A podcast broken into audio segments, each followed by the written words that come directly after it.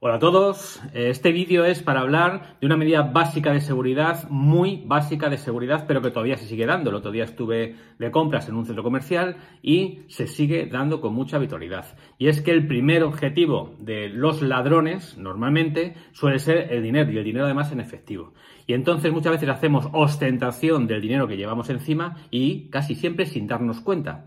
Me refiero cuando estábamos, estaba yo en la fila de en la caja para pagar y la gente que iba adelante sacaba su monedero o cartera y aunque pagara eh, en efectivo o aunque pagara con tarjeta, abría y mientras buscaba la tarjeta o sacaba efectivo, hacía ostentación, se veía claramente el resto del dinero que tenía, los billetes que iba teniendo ahí. Eh, luego ya cerraba, se metía la cartera donde fuera y se iba. Y esto tenemos que evitarlo por completo, porque los malos, los ladrones, los depredadores, siempre nos observan, siempre nos observan, ya sea por un minuto o ya sea por días o por semanas o por incluso por meses. ¿Por qué? Porque ellos deciden si es la víctima es factible o no y si le merece la pena hacer el tipo de delictivo o no.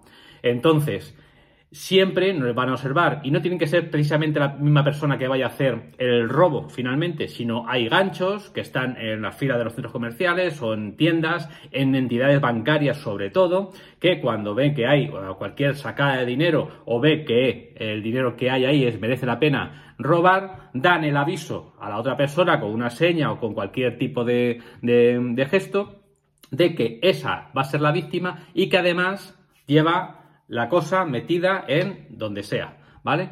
Entonces, como opción a esto es no hacer esa ostentación de dinero, llevar dos monederos, llevar dos monederos, llevar uno con el dinero justito, el cambio justo, incluso solamente la tarjeta de crédito, y llevar otro con toda la documentación, eh, con todo el dinero ya que queramos llevar de más y demás. Ese otro donde llevamos todo lo que queremos llevar va bien guardado y no se exhibe ni se saca. Y si sacamos el otro, que es una carterita pequeña, vamos a pagar. Venga, pues sacamos aquí, toma mi tarjeta. Y ven ese monederito, no va nada. Y si nos quita, nos quitará ese monederito. O, dos billetitos ahí guardados, 10 euros, dos billetes de 5 para las compras eh, normales, o uno de 20, da igual, lo que sea, pero ese monederito, ¿vale?